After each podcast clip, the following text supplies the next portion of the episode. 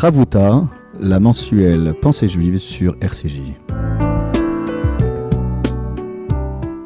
Bonjour chères auditrices et auditeurs de RCJ, bonjour Michael. Bonjour. Voilà, nous nous retrouvons pour une nouvelle page de Chavruta, étude en binôme, sur un texte biblique qui nous permet de mieux appréhender la relation que nous devons entretenir avec autrui. Et euh, nous sommes euh, au début du livre de Shemot de l'Exode, et je voudrais euh, dédicacer cette étude de ce vendredi pré-shabbatique à la mémoire de Georges Mordechai Wojakowski, qui fut un militant infatigable de la Tzedaka, en particulier de l'appel de la Tzedaka euh, avec le Fonds social, qui a souvent été euh, euh, interviewé par Sandrine Seban sur les ondes de RCJ. Et nous avons une pensée pour son épouse Sarah et ses filles. Et bien évidemment à toute la bande de Serge et Beat Klarsfeld, puisque Georges a été un des premiers militants et il s'est battu pour accompagner tous les combats. Je pense également au combat pour euh, Ida Noudel, pour tous ces refusniks. Voilà, nous lui dédions cette émission et nous pensons très fort à sa famille. Alors mon cher euh, Michael, nous sommes au début du chapitre 2. Euh, nous avions terminé la fois dernière sur cette bénédiction réservée aux sages-femmes et euh, la bénédiction qui consistait, selon certains commentaires, à faire le lien avec euh, le fait que le peuple continuait de se multiplier, de s'accroître considérablement. Et nous avons un pharaon qui s'obstine de manière encore plus cruelle en donnant l'ordre à tout son peuple, euh, cette fois-ci, euh, de jeter euh, tout garçon dans le fleuve. Et c'est là le point culminant de la politique de Pharaon qui veut endiguer la natalité du peuple juif. Alors le chapitre 2, étonnamment, est en rupture avec ce que nous avions vu la fois précédente, puisqu'on nous annonce un événement, ou plutôt une situation très particulière. Verset 1, lecture en hébreu, Michael. Ish mi et. Un homme euh, est allé à partir euh, de la maison de Lévi et euh, il a pris pour épouse une fille de Lévi. Alors là, question immédiate, Michael. De, qui parle-t-on? Ben oui, pourquoi le texte reste énigmatique? Et puis euh, ici, euh, quel est le lien qu'on pourrait faire avec euh, le chapitre précédent? Parce qu'on était en, plein, en pleine description pardon, de cette situation très menaçante pour le peuple hébreu. Et puis, tout d'un coup, subitement, le texte nous annonce qu'il y a un homme qui va prendre pour épouse une fille de Lévi. Cela semble assez incongru comme insertion de verset. Oui, je voudrais, Olivier, si tu me permets, revenir sur la traduction euh, Beth Lévi, c'est-à-dire de la tribu de Lévi. Un homme de la tribu de Lévi a pris pour femme, pour épouse, euh, une, une fille de la tribu de Lévi. Voilà. C'est, euh, Et alors, ce qui est intéressant, effectivement, c'est que je pense qu'il faut le dire au en préambule et au préalable, c'est que la Torah va nous présenter la naissance de Moshe Rabbeinu, de Moïse notre maître, le libérateur d'Israël. Et donc, il faut effectivement euh, tu, as, bien posé le problème, à savoir euh, pourquoi la Torah ne met-elle pas de nom euh, eh bien, au, sujet de ces protagonistes qui occupent une place extrêmement importante. Alors, ce qui est important de souligner, c'est qu'il y a quand même le mot Lévi. Tout à fait. Le nom Lévi qui apparaît deux, fois dans le verset. Alors, les Lévites, c'est une tribu quand même. importante. Je, le rappelle, Olivier, à nos auditrices et à nos éditeurs, que selon la tradition orale, la tribu de Lévi n'était pas sujette à l'esclavage. Elle était exclue du plan de Pharaon euh, de le réduire à l'état d'esclavage. Ils avaient un statut à part et euh, c'est l'héritage de Joseph, de Joseph qui, euh, qui savait par prophétie que ses descendants allaient connaître les affres de l'esclavage et de l'exil et il a émis une loi une loi qu'on peut retrouver dans, le, dans la fin du premier livre de Bereshit, de la Genèse, ou une loi qui disait que ben, tous les prêtres, quelle que soit la confession religieuse, eh bien, euh, étaient, euh, euh, étaient des hommes libres, dont et l'État l'État pharaonique n'avait aucune emprise, n'aurait aucune emprise sur. sur- Et pourquoi cette volonté de préserver les Lévites plus- plutôt que les autres tribus euh, d'Israël? C'est une excellente question et euh, les, les commentateurs expliquent qu'effectivement Yosef a donné, euh, savait que ce qui allait sauver le peuple juif, c'est justement la tradition hébraïque, la tradition orale des pères, et il fallait que les prêtres d'Israël, c'est-à-dire les Lévi'im, euh, eh bien continuent à pouvoir enseigner à la fois euh, l'espoir, mais aussi transmettre à tout le peuple d'Israël, à toutes les tribus d'Israël, eh bien, le message d'Abraham, le message d'Isaac et le message de Jacob. Oui, alors ce qui est incroyable, c'est que plus tard, bien plus tard, lors de la faute du veau d'or, les Lévites euh, ne participeront pas. Non, euh, à à, Ils ont un euh, statut, ils ont un statut euh, particulier, les Lévim, effectivement. Voilà, alors donc on a une sorte de caste de notables fait. qui est mise en avant sans pour autant, encore une fois, donner le, le nom de l'homme et de la femme. Alors après, c'est Rachid qui intervient parce que Vayeler s'est quitté. Et puis après, on a l'impression que la même personne euh, prend pour épouse euh, une fille de Lévi, mais il y a ce, dans, dans le verset, on a l'impression qu'il y a un départ et un retour. C'est Rachid qui euh, met euh, euh, en avant cette question, puisqu'il explique que, d'une certaine manière, cet homme s'était, euh, en fait, avait quitté le, le- le- le domicile conjugal. Et c'est ce que Rachid nous explique. C'était Amram Oui. et Yocheved, le père et la mère future de, de Moïse. Ouais. C'est ce que la tradition nous enseigne. Alors, euh, c'est ce que Rachid nous. Et pourquoi avoir quitté le domicile conjugal Alors, c'est exactement ça. C'est-à-dire que le Midrash raconte, et Rachi euh, nous, nous raconte euh, ce, ce Midrash en nous disant la chose suivante, à savoir que euh, Amram était considéré comme le numéro un d'Israël à cette époque, c'est-à-dire le maître de la génération. Et lorsqu'il a vu que euh, le, le décret de Pharaon était extrêmement pesant, extrêmement difficile, il s'est dit, écoute, euh, à quoi, à quoi bon rester marié avec nos épouses si, si on sait pertinemment que nos enfants deviendront esclaves et connaîtront, et connaîtront la souffrance. Donc il a décidé de se séparer de son épouse. Et bien évidemment, le- les, les enfants d'Israël ont suivi le conseil, ont suivi le conseil indirect de, de, de Amram, à tel point que... Ils ont suivi l'exemple. Exactement, ils ont suivi l'exemple. Mm. Et ce qui est intéressant, c'est encore une femme, euh, Myriam, Myriam, leur fille, qui va sauver littéralement, physiquement, spirituellement le peuple d'Israël. Elle s'adresse, et, et le elle s'adresse, composé par ses parents. tout à fait, elle s'adresse à son père avec des mots extrêmement durs, en lui disant tu es, euh, le- ta décision est pire et beaucoup plus cruelle que Pharaon. Pharaon, lui, souhaite euh, exterminer que les enfants mâles, que les enfants garçons, mais toi, par ton comportement, par ta conduite et par l'enseignement de ta conduite et de tes actes, eh bien, tu fais en sorte que, eh bien, plus aucun enfant, fille ou garçon, ne naîtront au sein du peuple d'Israël. Alors, en somme, ce que le Midrash, cité par le commentateur Rashi, nous explique, c'est que c'est une jeune fille, une, petite fille, euh, qui vient euh, sermonner ses parents, et en particulier son père, pour euh, euh, ne pas préjuger de l'avenir euh, du peuple d'Israël. C'est-à-dire, Pharaon s'était attaqué qu'aux garçons, mais à travers ta décision prise de manière unilatérale et, et- et- et de manière subite, tu mets en péril non pas juste la naissance des garçons, mais la naissance des- des filles qui n'avaient pas été touchées par le décret pharaonique. Exactement. Et c'est d'autant plus prégnant que le- nous savons que lorsque Myriam fait tout pour euh, le retour de son père, là ça met en avant une loi très connue dans, euh, la tradition hébraïque, c'est que euh, eh bien on peut remarier un couple qui a divorcé.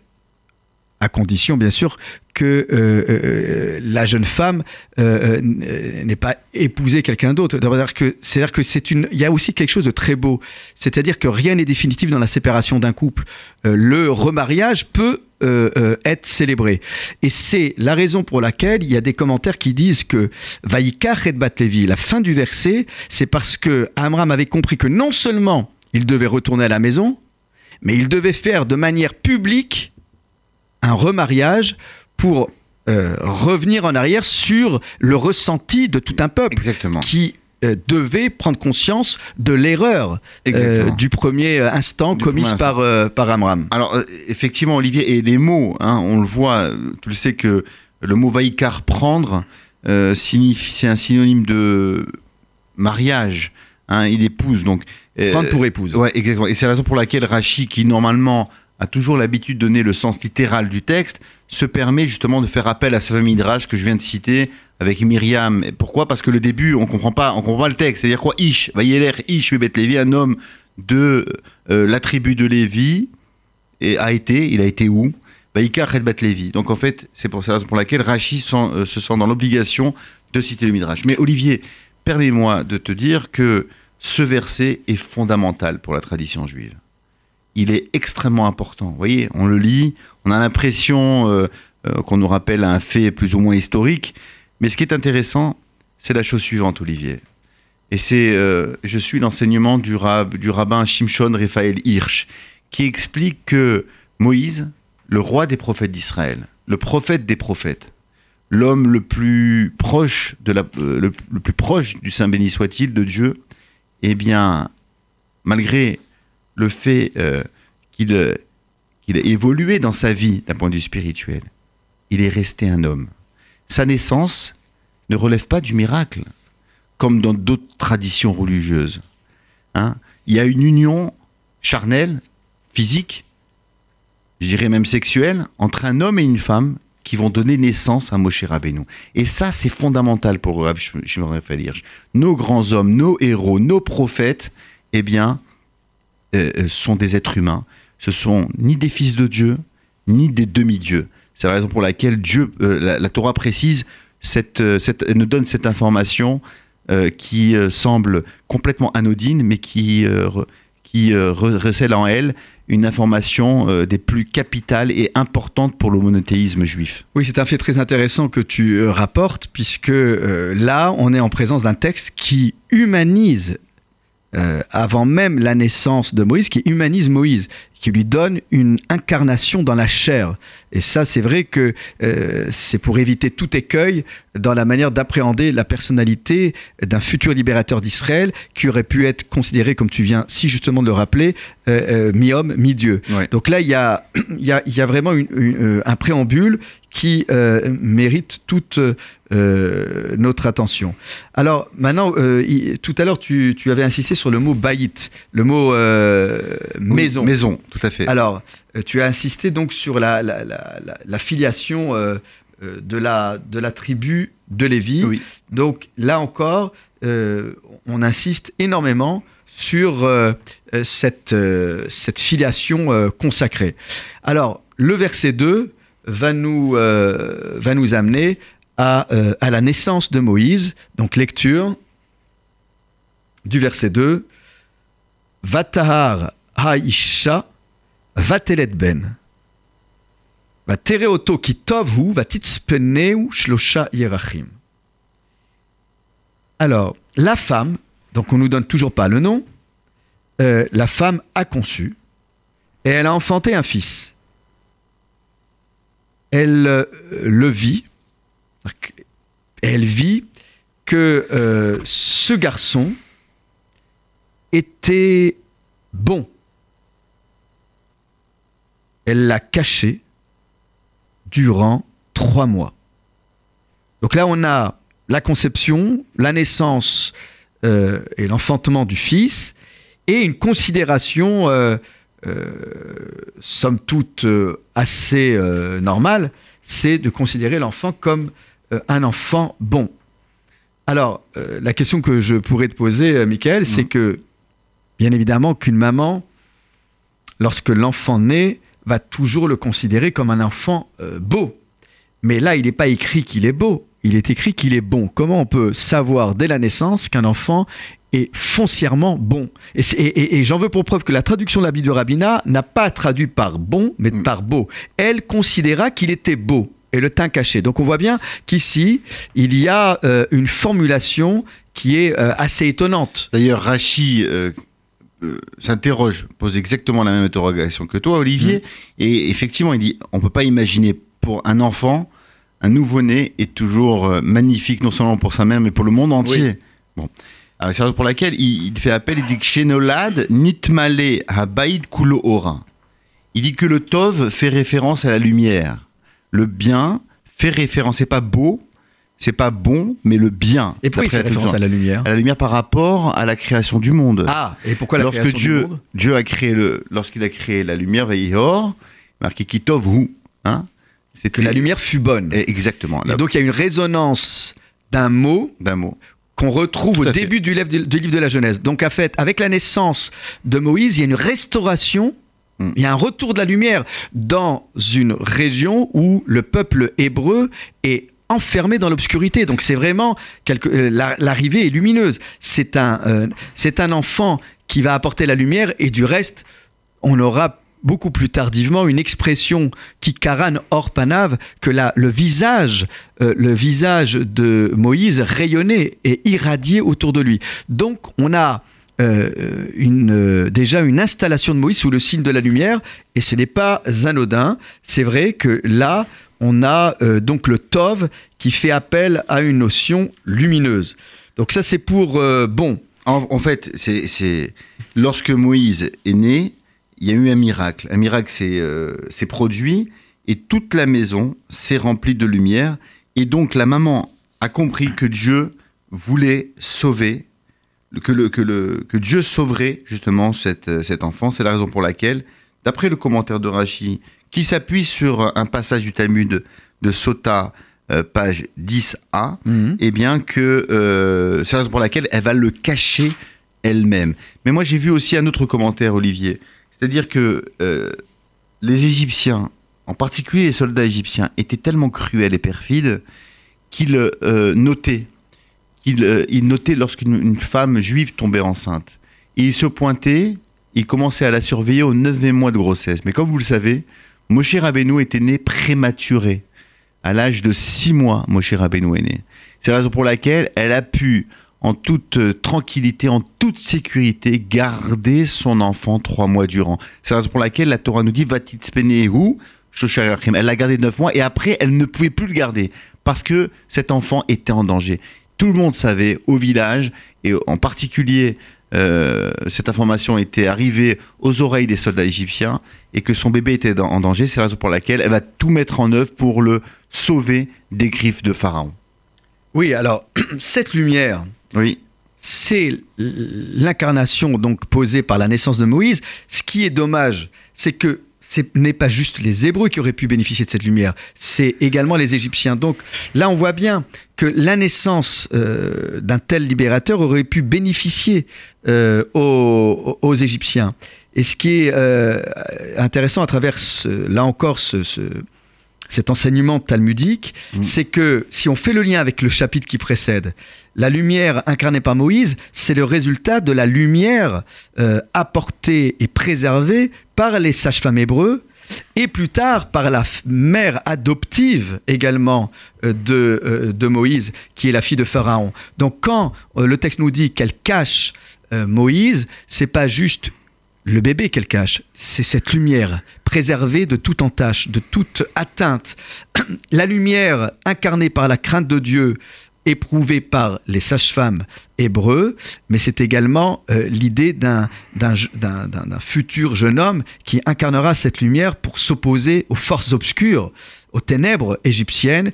Et euh, c'est pour ça que Moïse sera dépeint comme un justicier. Il euh, ne supportera pas les injustices qui obscurcissent le monde et euh, la vue des êtres humains. Donc là, on a, on a déjà la question qui est posée. Est-ce que cette Égypte sera capable euh, d'attraper cette lumière, de l'intégrer, de la, gérer de telle sorte à ce qu'elle bénéficie à tout le peuple? Euh, Cette Égypte qui avait su profiter des bienfaits apportés par Joseph, saura-t-elle profiter euh, des bienfaits de, de Moïse? Et c'est vrai que un pays qui est conscient de l'apport et l'enrichissement des différences. Parce qu'en fin de compte, on vit à une époque où euh, la différence est vécue comme une menace, une, euh, euh, quelque chose qui pourrait euh, mettre en péril le pacte euh, de la société, le pacte républicain. Bien au contraire, c'est la richesse et la différence qui vient renforcer euh, une société. Et Moïse, l'arrivée de Moïse aurait dû être vécue comme telle, mais c'est vrai que la fille de Pharaon saura distinguer en lui cette lumière très particulière, la lumière qui vient enrichir et irradier le, monde dans lequel il va évoluer. Oui, alors à propos de cette, euh, de, cette action de cacher, qu'est-ce qu'on pourrait dire aussi euh Oui, alors par rapport à la lumière, moi, la vérité, je, trouve ce commentaire dérangeant. Parce que j'ai toujours, j'ai toujours su que, j'ai toujours appris à travers les textes et à travers l'enseignement de mes maîtres et de, en particulier de mon, de mon père, que l'homme est perfectible, qu'il a la notion de progrès c'est-à-dire que rien n'est prédéterminé à l'avance. Alors là, il y a un problème parce que les textes disent que Moïse était né circoncis. Oui, donc déjà circoncis et en plus, Rachid nous parle de lumière. de lumière. C'est-à-dire que dès sa naissance, c'est un homme, c'est un, enfant euh, prodige. Oui, mais on ne peut pas occulter le fait que même si ce n'est pas l'incarnation de Dieu dans la chair, il ne reste pas, il ne reste pas pour autant l'idée euh, qu'il est il sera appelé Av le père de tous les prophètes. C'est vrai qu'il est à part Moïse. Dès sa naissance, c'est ça qui est incroyable. Parce qu'en en fait, attends, euh, Olivier, permets-moi simplement de te rappeler. Qu'est-ce qui te gêne Qu'il ait des prédispositions pour Non, rappelle-toi, moi, je, vois l'histoire de Moïse d'un point de vue pédagogique. Ce que nous enseignons à nos enfants au Talmud Torah ou à nos enfants euh, lorsqu'on transmet, c'est que on parle de l'homme Moïse. Hmm. Il était, n'oublions pas, prince égyptien. C'est-à-dire qu'il a un parcours hors, euh, hors norme. C'est un homme qui, qui aurait pu rester dans le confort de, du palais pharaon. Son avenir professionnel, euh, social, économique euh, était, lui était, était complètement, complètement tracé. Et on va voir ce Moshe Rabbeinu, souviens-toi, il va sortir vers ses frères, il va embrasser la cause de son de ses frères. Oui, mais ce qui me gêne, c'est que dès sa naissance, dès sa naissance, on dirait qu'il était euh, ah. prédisposé à jouer un rôle spirituel de premier plan. C'est pour cela, je suis d'accord avec toi, que la traduction de la Bible de Rabina ne dit pas elle voit, mais elle considère. Il semblerait, selon euh, le commentaire de Rabbi Naftali Berlin, que en fait c'est c'est euh, la maman qui considère qu'il est bon. Et pourquoi elle se dit il y a quelque chose de particulier chez lui? C'est qu'elle considère qu'en dépit de son âge avancé, elle n'est pas fragilisée et affaiblie par une grossesse qui aurait pu menacer sa constitution propre. Donc en fait, euh, considère que parce qu'elle arrive à enfanter dans les meilleures conditions, c'est que donc cet enfant serait bon pour elle. Et s'il est bon pour elle, alors il sera bon peut-être et sûrement plus tard pour les autres c'est une explication qui peut atténuer tes préoccupations et tes angoisses à ce sujet. J'ai compris maintenant ah ce que veut dire le commentaire de Rachid. Ma réponse, tout à fait. Non, tout à fait. Ta réponse est excellente, Olivier. Non, je voudrais simplement ajouter, ajouter, si tu me permets, euh, quelque chose d'important. C'est en fait ce qui gêne le commentaire de Rachid. Pour Rachid, ce qui le gêne, c'est la suite. Il voit, elle, elle voit qu'il était beau, ou bien, ou bon, peu importe. Pourquoi le texte nous dit, elle l'a enfui, elle l'a caché trois mois? Justement, c'est alors elle l'a caché pourquoi Quelqu'un qui est lumineux, c'est sa fragilité en même temps. Non, c'est-à-dire que c'est qu'effectivement, elle avait peur justement qu'il soit repéré par rapport à cette lumière. C'est pour ça qu'elle le cache trois mois durant. Et sur les trois mois durant, Rachid effectivement continue à dire le midrash que, que les soldats étaient en attente justement de, sa, de la naissance de cet enfant pour pouvoir le tuer. Et donc c'est ça. Pourquoi une, maman qui voit que son enfant est beau, elle va pas le, elle va pas le cacher elle va l'exposer, elle va le présenter à sa, à, sa famille, aux, amis. oui, mais à l'époque, il fallait surtout pas présenter un garçon. Oui, mais si tu pars du euh, principe que cet enfant est né prématuré à 6 mois, personne n'attendait euh, sa naissance prématurée, hmm. prématurément, eh bien, euh, voilà, voilà, voilà comment oui, alors, différents tu commentateurs. Tu réponds par, dans le prolongement de la cohérence du commentaire de Rachid. Mais moi, la réponse que je proposais, c'était en fait de, de, se, de, de, prendre du recul par rapport à cette histoire de lumière et de dire non, en fait, c'est pas l'histoire de la lumière, c'est que elle, elle sent que ce garçon et, sûrement, sera sûrement bon pour les autres parce qu'il n'a pas occasionné chez elle, alors qu'elle était déjà avec un âge avancé, la moindre difficulté d'enfantement. Elle dit J'ai accouché facilement et dans les meilleures conditions, c'est que cet enfant est nécessairement bon et qu'il le sera pour les autres. Il y aura de, nombreux accouchements d'idées et d'événements euh, qui seront euh, euh, occasionnés par Moïse plus tard et qui prouveront qu'il qu'il est la bonté incarnée. Mais on reviendra sur ces questions juste après la pause musicale. מחולי על כל פשעי. גם בימים ששכחתי אותך, היית תמיד בחיי. בכל הדרכים שלחתי בעצם, היית לי נר לרגליי. הייתי עיוור, לא ראיתי מעבר למה שהביטו עיניי. מלך מלכי המלכים, תודה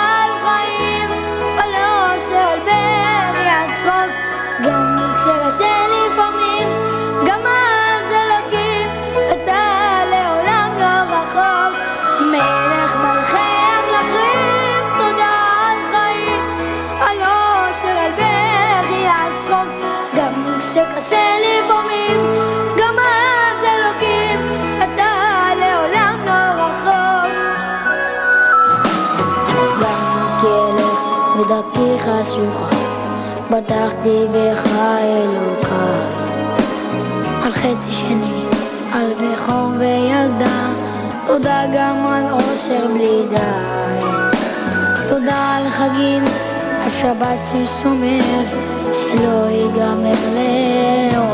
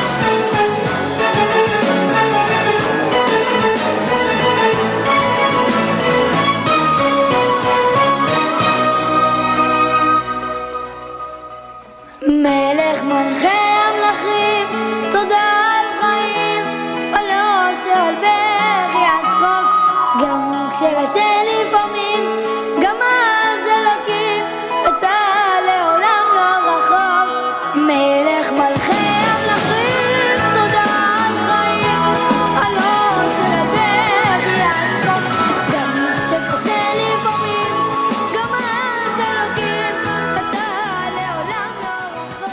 Nous reprenons euh, notre euh, étude après cette belle pause musicale avec ce chant d'un enfant hein, qui euh, nous rappelle également combien la voix d'un enfant est pure. Alors, nous euh, revenons encore sur cette question euh, de la lumière dégagée par Moïse, puisque pendant cette pause, la lumière est intervenue dans ton esprit, Michael. Tout à fait, pas dans mon esprit, pas dans mon esprit, mais dans, dans celui du Rashbam. Le Rashbam, c'est le petit-fils de Rashi qui, a, qui donne un sens toujours très original et très, très, très proche du pshat, du, du, sens littéral. littéral, le sens obvi. Voici le commentaire de Rashbam. Il dit, on le sait d'après le Midrash, que euh, euh, Moïse était né à l'âge de 6 mois, donc c'est un enfant prématuré, et elle, a, elle, elle était à ses côtés, Nistakella Beshat Aleda. Elle l'a regardé au moment de, au moment de, son, euh, de son accouchement, et euh, elle savait pas s'il allait vivre ou mourir.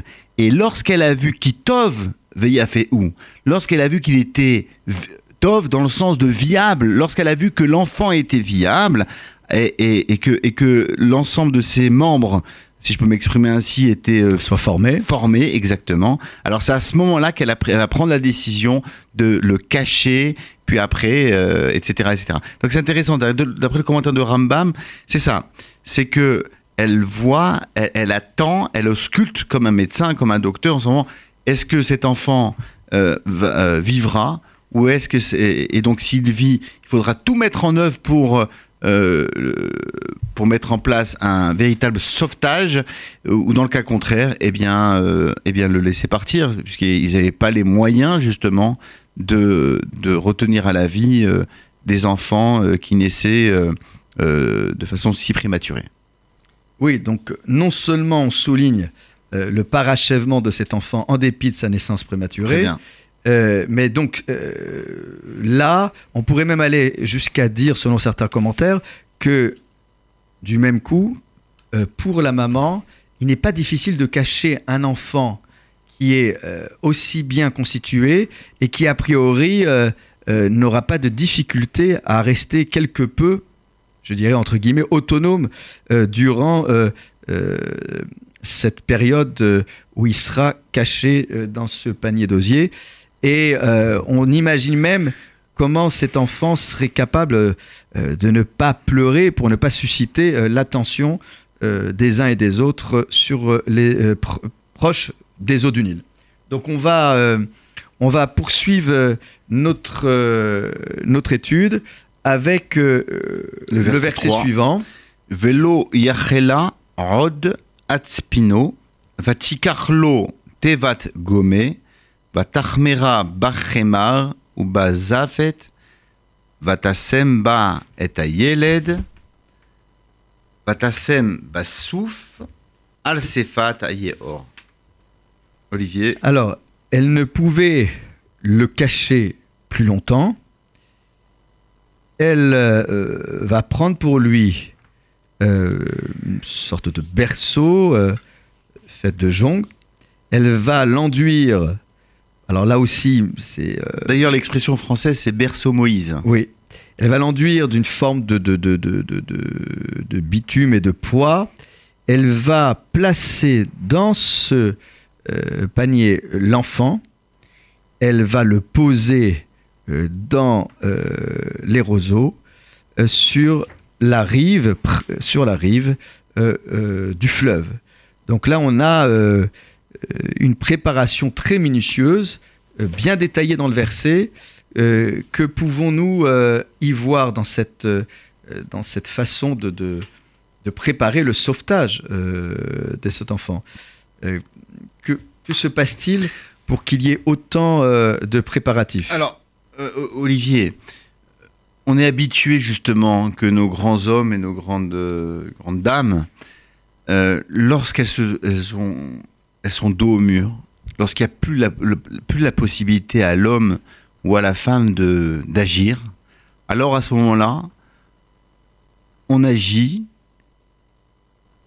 et cette action est accompagnée de prière. C'est exactement ce qui va se passer avec la maman. Vous imaginez comme c'est dur comme cela peut être euh, cruel, difficile, déchirant pour une, euh, maman de se séparer, de devoir se séparer de son fils.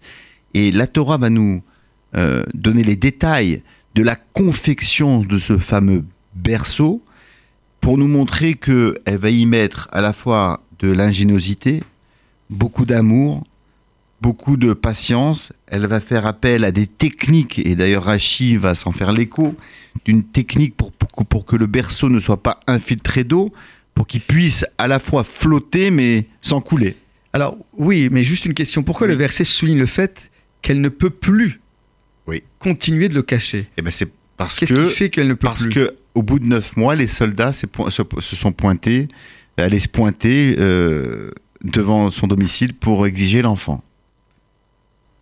Alors, euh, oui. Donc en fait, euh, mais pourquoi cette période euh, très précise où, après trois mois, donc il y a Le danger une intervention possible de pas de possible, danger. sûr.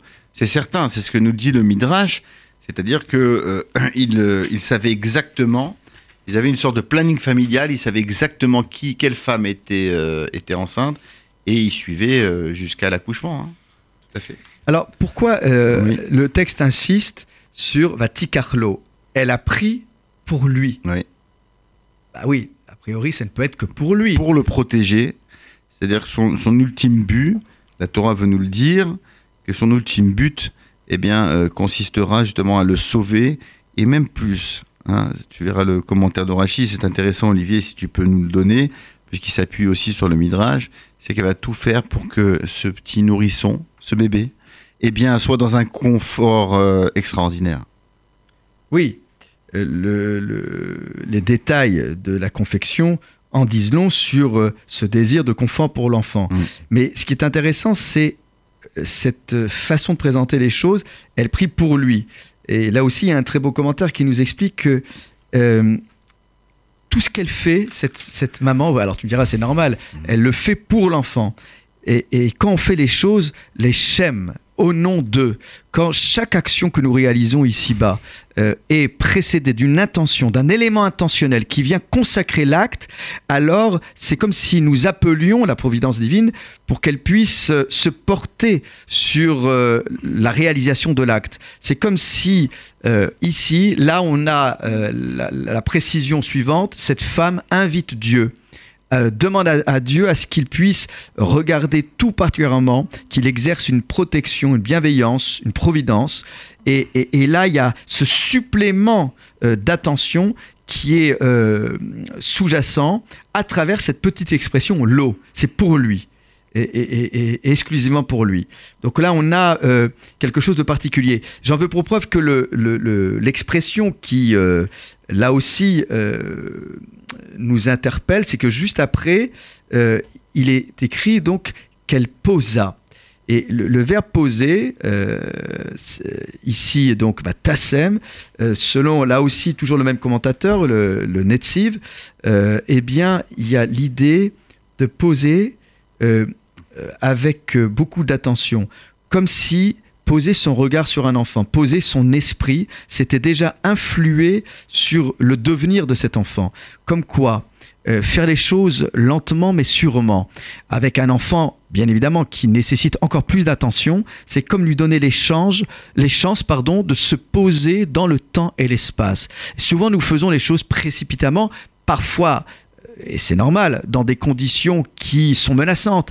Mais même sous le coup de la menace, cette femme maîtrise totalement La ses situation, gestes. Voilà, et maîtrise la situation.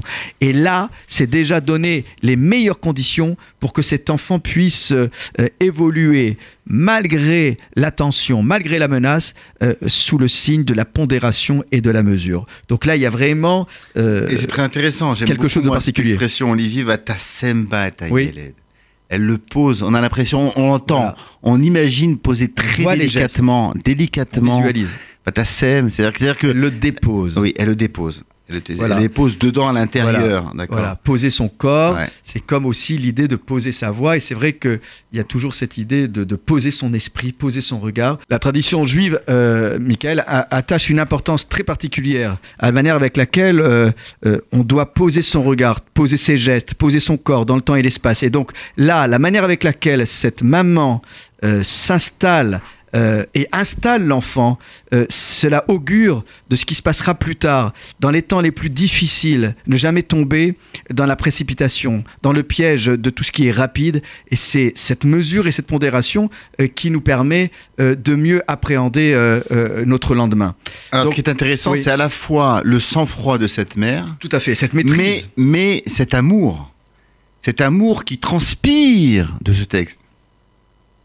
Oui, et en, en- fait, ce qui se passe, c'est que elle accompagne. Elle accompagne cet enfant, elle l'accompagne du regard, elle l'accompagne avec euh, euh, ses bras. Et, là, là encore, la manière de déposer cet enfant, c'est euh, l'illustration la plus authentique et la plus noble de l'attention. En agissant ainsi, cette femme intensifie sa supplication à l'endroit de l'Éternel. Si moi je suis capable de prendre autant de mesures, autant de, de, de, de, de- temps pour pouvoir m'occuper de cet enfant, je demande à ce que l'Éternel puisse euh, euh, le protéger avec la même attention et le même euh, souci Olivier, du moindre coin et recoin de cet enfant. Olivier, ce- cela ne t'a pas échappé que les premiers-nés garçons étaient jetés et noyés dans le Nil. Ce que fait la maman, c'est construire un berceau et le poser sur le Nil. Comment Voilà. tu interprètes Eh bien, cette, euh, cette rochma, cette ben, ruse on est, on est de en, la part de la on est mère en juive plein dans la, la philosophie juive. C'est-à-dire C'est prendre le, le- le Le même, mal le même objet, le mal. source de, ma- De- mots, de mots. et voilà, et, et le conjurer ce mal, et le transfigurer, Bravo. sublimer. Et ça, et là, on voit que cette maman est capable euh, de faire en sorte que ce Nil euh, se transforme en, en eau protectrice. Et on le verra plus tard, on le reverra la fois prochaine. La fille de Pharaon, elle se lave littéralement au-dessus des eaux du Nil. Elle aussi, elle a compris que elle va être capable euh, de défier ces eaux du Nil et, et- et du, et du même coup, indirectement, de défier l'autorité scélérate de son père. Tout à fait. Et c'est la notion même de tikkun. C'est-à-dire que le juif ne vit pas en dehors du monde, ni au-dessus du monde. Il vit dans le monde. Son rôle, c'est de transformer le mal en bien. Son rôle, c'est justement de, dans des situations désespérées, de jamais, au grand jamais, baisser les bras. Jamais. C'est précisément ce qu'explique, ce le Rav Kook dans son livre Lumière de la Teshuva, Orot à Teshuva. Teshuva. La définition euh, du bien, ce n'est pas l'absence du mal, mais c'est le mal vaincu. Et bien, sous, ces- sous cette euh, note positive que nous espérons des temps meilleurs, Amen. euh, avec tout ce que nous avons vécu ces derniers temps, et bien que euh, nous puissions voir la réparation de toutes ces dégradations par la parole, par le geste, et que le beau puisse être restauré dans ce monde parfois un peu laid et difficile à regarder dans les yeux. Michael, Shabbat cause Shalom. de Shabbat amène le beau et le bien. Eh Shabbat bien, Shalom. s- Shabbat Shalom à tous et toutes. Chavuta, la mensuelle pensée juive sur RCJ.